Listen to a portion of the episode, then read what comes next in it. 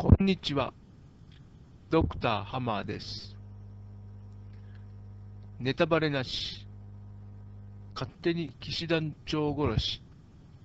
えーそろそろ終わりにしましょうかと思ってるんですけども、まあ最後ということで、あのこれ、この優しい社会シリーズでも何度か言及しているんですけれども、その私は割とその読む、ものを読むっていう時にですね、何が起こっているのかっていうのを、あのすごく興味があってですね、でそれをできれば多くの人にですね、多くの多くの人とこう共有したいなっていう気持ちがあってですね、やっぱりそれは、あのなんでかっていうと、まあ、あの再三申しております通り、この優しくなれる瞬間をですね、なるべく増やすというようなことにすごくあの関係するのかなと私は考えているんですね。ですから、まあ、あの騎士団長殺しは小説ですけれども、まあ小説に限らず、まあ、何かを読むっていう時のですね、何が起こるのかっていうことなんですけれども、それについてちょっとあの、私がですね、あの読んでいて、何を読んでんのっていうところですね。で、えー割とその読むっていうのもそんなにサクサクこう早い方でもないですし、まあ、やっぱり時間かかるわけですね。でもそれでも、あのこの忙しい時代、流れの速い時代でもですね、やっぱり読む必要があるだろうということで、あのともかく読もうと、あの思えるその動機といいましょうかですね、その根源的なものっていうんですかね、でそういうものが、まあ、あるっていうことですね。それについてちょっとあのお話ししてみたいと思います。えっと、まあ私はそもそもですね、こうやってあのポルトガルに来て、ドクターを始めるまでは、まあ本は読まないわけじゃないですけど、そんなにあの、なんていうか活字中毒という感じで、常になんか本を手にしてる、カバンに、まあ、カバンには入ってますけど、そんなにあの よ読む、あのっていうような、読む数っていうのはそんなに多くない人間なんですね。で、あのただ、こっちに来て、その、ドクターコースですから、まあ、ともかく、その、勝手に書き上げるなんてことは、できるとしてもあの認められないというところがありますので、必ずその自分が書きたいテーマに沿ってですね、あの先行の研究とかをですね、きちんとそのリファーしながらやらないといけないということで、まあ、相当あの文献は読まないといけないですね。で、文献というのは主にこの学術論文なんかですよね、その学会誌とかにあの投稿されている記事、アーティクル、論文なんですけども、まあ、それをが、まあ、ほぼ、あの、7、8割そういう記事をこう読むんですけども、でもまたその中で、あの、言及されているものの中でですね、まあ、割とその、ちょくちょくですね、その、哲学的なその、思想に関するですね、文献っていうのが出てくるんですね。で、大体その、まあ、古いところからいくと、でまあ、その文献が出てる、文献名まで出てるっていう、その詳しいその言及のされ方されてるっていうと、まあ、そのカントとかですね、エマニュアル・カントとかですね、そあのそれぐらいの時代の頃からのものがあの多いんですけども、それ以上あの遡ると、なんて言いましょうか、人の名前はあの出てきますけれども、あのデカルトとかですね、あのしょっちゅう出てくるんですけども、あんまりその詳しいこの書物について、ここに書いてあることみたいな風には出てこないですよね。なんか有名なその、あのこの人のおかげで、その精神と肉体のこう二分法で考えるようになったとか、そういうようなあのことは言われますけれども、じゃあそれはあのどこの、どこ、何の書物のどこに書いてあるみたいなところまでは、そんなにあの頻繁には出てこないですよね。で、大体そのカントっていう人が出てきた時代っていうのが、それぐらいの哲学思想ぐらいから、なんかまあ、ですから、この今、今のその21世紀までですね、なんとなくこう、つながりがあるのかなと。あのしかもその、具体的にですね、まだこう、あんまり多くの人が哲学なんていうのは、その、研究してるわけではないんですけども、なんとなくその、こう思想的にですね、こう主張っていうんですかね、こう詩を、主張的になんかこう、影響がまだ、こう、つながってるみたいな、そういうこともあって、多分、あの、時々ですね、あの、ちょっと根源に戻ってみようみたいな感じの研究をされる人が、そういうこう、自分のそのセオリーの源っていうのをですね、ここに定めるっていう感じなんですね、多分。あの、そういうことで、こう、哲学的な文献っていうのが惹かれることが時々あるんですね。で、そういうのもあって、やっぱりあんまりその古典、まあ、いわゆるまあ古典というとそんなに古くないんですけども、そういうものをあの実際にこう、やっぱり自分もこう人があのカントがこう言ったとかですね、そんなことを言っているのをですね、まあ、鵜呑みにするだけではちょっとなんなんとなくこう、いけないのかなっていうのもあってですね。で、関東ぐらいですと、割ともう、あの、PDF とかでも読むことはできるんですよね。あの本買わずにですね。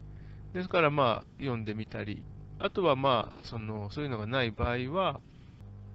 古本で買ったりとかしてですね、読んだりするんですけども、で、そういうのってやっぱりですね、あの特に哲学の文献っていうのは、非常に理解しにくいんですね。で多分あのそれは英語で読むからじゃなくて、日本語で読んでも同じだと思うんですね。で特になんかこう日本語、特にその西洋の哲学者の書いたものの翻訳って、なんかこう、独特のこう言い回しとかがあって、なんかかえって別にその、日本語、私日本人だから日本語の方が分かりやすいってことは、まあなんか、なんそれもちょっと違うような気がするんですね。逆にあの、まあ関東なんかドイツ人ですけども、で、それが翻訳されて、英語英語でに翻訳されてるんですけども、まあまだ翻訳とはいえ、こっちの方が分かりやすいんじゃないのみたいなところはあるんですよね。まあ、哲学とかの文献に関しては、細かいことはともかく、まあえー、何が言いたいのかというと、要するにその、パッと読んだときにですね、分かりにくい文章を読むっていうことなんですけども、あの実際ですね、私の経験を申しますとですね、まあ、こう実際こう、そういう哲学的な文献でなくとも、まあ、その学術論文でもですね、さーっとこう、投資で読んで、こう、スーッともうすべてが理解できるなんていうことは、まあ、ほぼないわけですね。で、さらにその哲学的な、その昔の人が書いた文章なんかになると、まあ、多分、理解できていて、まあ、3割ぐらい理解できたなっていう感触であれば、まあいい方で、まあ、本当にあのほぼですから、字面を追っているだけでは、こう獲得できている意味っていうのがほぼないわけですよね。でそれでもこう読み続けるんですけども、それはなんでだろうっていうところなんですけども、まあ、大体 そういうあの文章って、やっぱり普通だともうわからないので 読まないじゃないですか。でも、その分からないなって思った時でも、その読み進められるその原動力っていうんですかね。でそれって、あの結構簡単なことでですね、すっごいこう難解な文章っていうのがその目の前にあるわけですよね。で、それがこう延々続くわけですよ。その例えば本であれば、ずっとこう一冊続くわけですね。でそれって、あのすごいことだと私は思うんですね。なんでかっていうと、例えばですね、あのじゃあ、あの難解な文章誰誰読んだ人の多分半分以上の人がですね、わからない文章でもその残してですね、それがずっとなんか100年とか150年とか残ってるっていうことは、一応その評価されてるってことじゃないですか。でそういうそのちょっと一部の人しかわからないような難解な文章が評価されるんだったら、あの僕も難解な文章を書いてしまおうとか言って、書こうと思っても書けないんですよね。っていうことはですね、その難解な文章をざーっと例えば本一冊分とか書けるっていうだけで、なんかあるんですよね、その書いた人のその、なんか魂というかですね、なんかこう怨念に近いようなもので、なんかこう、何かこだわりがあるんでしょうね。ですから、こうどうしてもその文章にして残したい。特にその100年とか150年前なんかは、今みたいにワープロとかもないわけですよね。あの PC とかもない。それなのにもかかわらずですね、で手書きで例えばですね、そういう難解な文章を書いたとしましょう。それをた自分で読み直してみてですね、これ分かんのかっていう、そういうような世界だと思うんですけども、それでも、しこしこしこしこ書く、書いたわけですよね。でっていうことは、やっぱりなんかこう、どうしてもそれを書き残しておきたい何かがこうあるはずなんですね。あったはずなんですよね。だからそういう、その、なんか魂みたいなもののこう存在っていうのが、あの、あるんだろうなって思うと、なんかその、字面を追っていてわからない、もう3割ぐらいしかわからなくても、なんかこう、読み続けられるんですよ。で、それでやっていると、その3割が3割1分になり、例えば30%が31%になりみたいな感じで、こう、徐々に徐々にですね、あの、なんとなくこう、分かってくる、得られる情報っていうのが増えてくるっていうんですかね。ですから、あの、本当テキストの魔力というかですね、なんか不思議なところがあるんですけども、結局それは、あの、それを持続させるためのなんかこう、原動力っていうのが必要で、どうしてもその読んで分からなければ、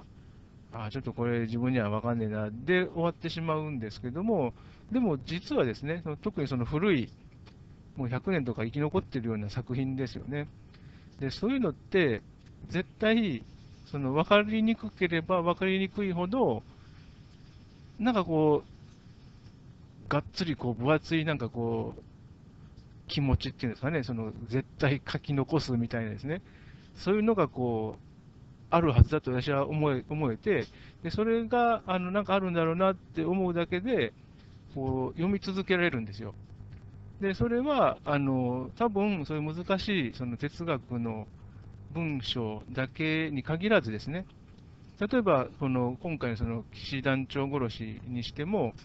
こう扱われているそのテーマがイデアとかメタファーっていう言葉があったように、結構その抽象的な話だと思うんですね。ですから、そのまあ、大衆小説って言っていいのかどうかわからないですけども、その割には、やっぱりなんかこう、抽象的なそのイメージっていうんですかね、それをこう、なかなかそのこう具体的なドラマ、なんかイベントばっかりではなくて、内面でどう感じるかとかですね、特にその絵を見てどういう印象があるかみたいな、そんな話とかもですね、やっぱりこう抽象的な、あの出来事なわけじゃないですか。ですからそういうのは、案外人によってはそのフォローしにくいのかなっていうのも私読みながら感じたんですよね。でも、あのそういうこう分かりにくい、こう特に抽象的なことっていうのは、やっぱりその書く人のイメージっていうのと、読む人のイメージっていうのが必ずその合致するとは限らないので、やっぱり分かりにくい場合があると思うんですね。でとはいえ、その読む側のですね、その作法というか、読む側のその意識としてですね、こうパッと読んだときに、やっぱりこうさーっと流れなくて、えー、やっぱりちょっとこう頭に入ってこないなって、意味が分かんないなっていうものが、まあ、やっぱりちょくちょくあると思うんですけども、でそういうことがあったときにこそ、あのあれ、なんでこんな文章を書きたいと思ったんだろうなっていうところですよね。で、それはなんでっていうのは、こうやっぱりなんか、こう、表したいっていうこう気持ちが絶対あると思うんですね。それがなかったら、こう文章っていう形にならないんですよね。それは、あの多分自分でその、例えば短い文章でも書こうと思って書いてみれば分かると思うんですけども、そのなかなかそのパッと思いついて書こうと思って始めたとしても、その思い通りになかなか形にするというのは難しいわけですね。でましてやその、ああいう長編の小説なんかになるとですね、まあ、そもそもその、なんかこう、イメージはあるんでしょうけど、それを本当にその、本っていう形にするまでですね、書き切るっていうことになるとですね、相当その、なんて言いましょうか、本当に表現したいっていう気持ちがなければですね、書き上げられないと思うんですよね。でもそれをやってのけてるっていうことは、その文章、例えばパラグラフとか追ってみて、ああ、どうもちょっと分かんないな、分かりにくいなっていうのがあったとしても、そういうのがあったときにこそ、ああなんでこういうこういう文章になったんだろうとかですね、そういう形になって出てきたんだろうっていうところをですね、まずその考えるその出どころですね、その分かりにくい文章が出てくる源っていうんですかね、そういうところに必ずなんかその作家の魂というかですね、あの表現者のその気持ちっていうんですかね、そういうのがあるんだろうなっていうこう想像するだけで、なんていうんですか、その一回読んで分からなくても、ちょっと待って、あの、どうも分からなかったところ、もう一回ちょっとあの戻ってみようかなみたいですね、そういう感じであの何度もその本を開いてみると、こう新しい理解が得られたりっていうことは、本当によくあることだと思うんですね。ですから、あの本当にその文章、面白いなってその読むっていうことですね。ですから小説に限らず、あとはその難しい系のその 哲学系の本とかですね、そういうものにしても、なんて言いましょうか、その特にですね、その指標としては、その長年こう読み継がれているというか、こうな100年とか150年とか絶版にもならずですね、いろんな国の言葉に翻訳されて残っているようなものとかですね、それは実際そういうものに、そういうものっていうのは、すごいフォローしにくいと思うんですね、読みにくいっていうかですね、そういうことが多いと思うんですけども、でもそれがなんで残ってるのかっていうと、多分その、それを書いた人のその気持ちっていうんですかね、魂みたいなのがあって、で、まあ、なんて言いましょうか、頭のいい人にしてみれば、そのいろんなその時代背景とか、こう知識のこう体系みたいなのがつながっているので、いろんなその説明できると思うんですけども、まあ、必ずしもみんながそんなことできる人はないと私は思っていて、まあ、単純にその難しいっていうだけで、あの捨てておくっていうか、その全くあの縁がないっていうような生活をするっていうのは、ちょっとなんかもったいないなっていうぐらいのニュアンスでですね。ですから、なんかこう、ちょくちょくその出てくる哲学者の名前とかあったら、ちょっとで、まあ、あの手に取ってみてですね、で当然分かりにくいと思うんですけども、まあ、その分かりにくいっていうその源をですね、ちょっとその想像してみるとかですね、でそれでかなりその文章っていうものに対するその向き合い方っていうのが変わってくるのかなと。で、ひいては、あのこの優しい社会シリーズでですね、申しておりますけれども、なんて言いましょうか、その常にっていうのは難しいと思うんですけども、そのなるべくこう優しくなれる、特にその人に対してとかですね、あのなれるその瞬間っていうのをですね、なるべくこう増やしていけるっていう感じですね。こうなんか需要競争じゃないですけど、そういう意味もあのあるのかなと。ですから、その単純にその読書はいいよだけじゃなくてですね、あのあえてですね、難解なテキストにとりあえずそのそれをシャワーを浴びてみるみたいなですね。で実際その理解できることっていうのは少なくて、まあ、へこんだりもするとは思うんですけども、私はそれはもう、それで当たり前なんだろうな。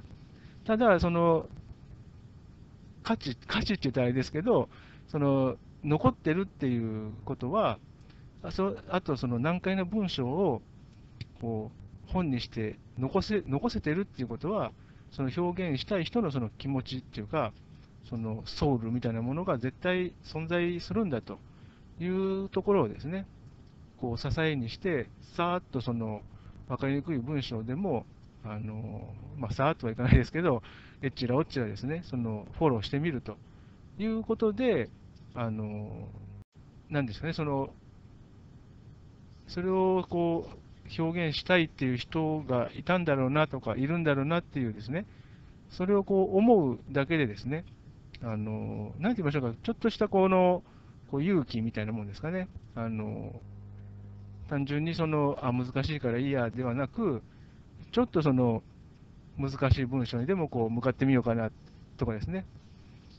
あと、実際その文章に向かわなかったとしても、難しい文章をこう、難解な文章をこう書いているっていう人がいたんだなって単純に思うだけでも、なんかですね、その、